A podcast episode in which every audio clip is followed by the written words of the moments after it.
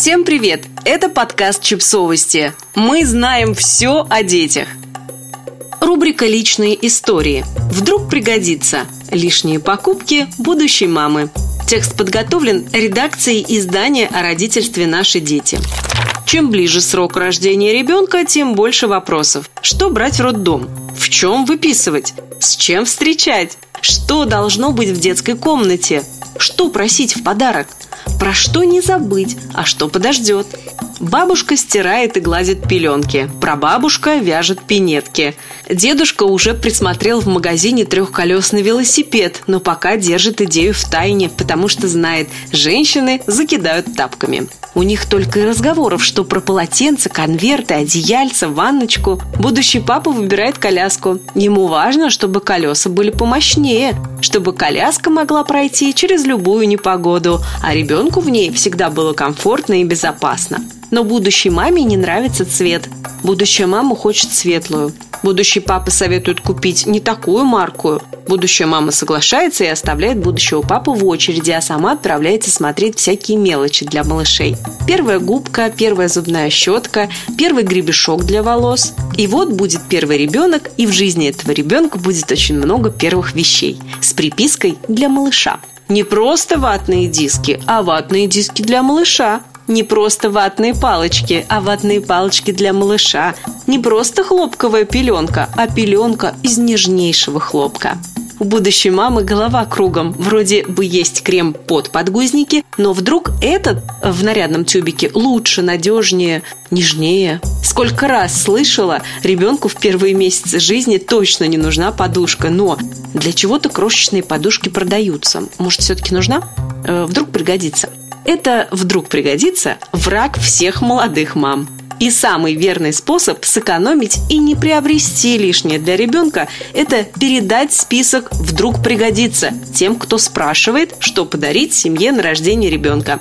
В этот список добавьте то, что про уют и про развитие. Первые дни жизни с ребенком всегда стресс для молодых родителей. И им чаще всего не до пушистых покрывал и не до мультяшных картинок, которые рисует на стенах комнаты специальный модный ночник. А самое раннее развитие – это мамин голос, первые звуки, прикосновения, но не книжка и не самосвал на веревочке. Что я покупала в ожидании первого ребенка, но не стала покупать в ожидании второго? Детская ванночка. Оказалось, что гораздо удобнее купать младенца в обычной ванне, используя надувной круг для купания новорожденных. Ночник – Ночью, когда нужно покормить ребенка, перепеленать его или успокоить, тусклого света ночника бывает недостаточно. Делайте выбор в пользу настольной лампы, которая при необходимости хорошо осветит нужную часть темной комнаты. Эмоциональные покупки. Не в состоянии выбрать одну, я купила четыре разные карусельки для дочери. Знаете, какая из них ей понравилась больше всех? Никакая. Понравилась шестая, со слониками, которую подарила бабушка. На вырост.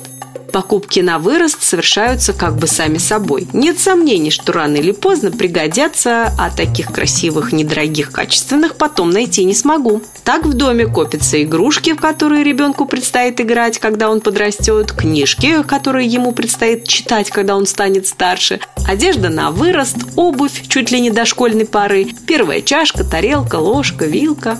Почему не стоит покупать вещи на вырост? Когда речь идет об одежде, легко промахнуться с размером. Возможно, ребенок и влезет в зимнюю куртку, которую вы для него прикупили на распродаже, но летом а зимой куртка будет ему катастрофически мала. К тому же одежда для детей до года сохраняется в прекрасном состоянии не только после одного, но и после нескольких детей.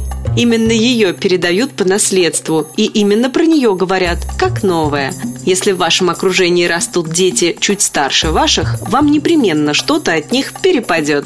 Что касается книг и игрушек, то не будем забывать, не каждому мальчику нравятся машинки, и не каждая девочка любит кукол. Сперва узнайте, чем горит ваш ребенок, а потом заполняйте детскую игрушками. Например, моя младшая дочь обожала динозавров. Никакие Барби ее не интересовали. А старшая больше всего на свете любила играть с разными емкостями – баночками, стаканами, мисками. И вообще не обращала внимания на коллекцию плюшевых медведей, которую я собрала для нее. И, наконец, еще одна причина, почему приобретать на вырост плохая идея.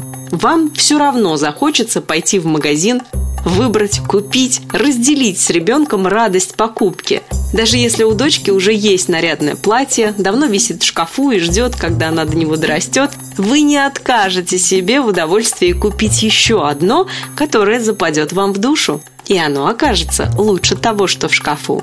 И вы спросите сами себя, зачем я купила то платье, когда могла купить сейчас это. Подписывайтесь на подкаст, ставьте лайки и оставляйте комментарии. Ссылки на источники в описании к подкасту. До встречи!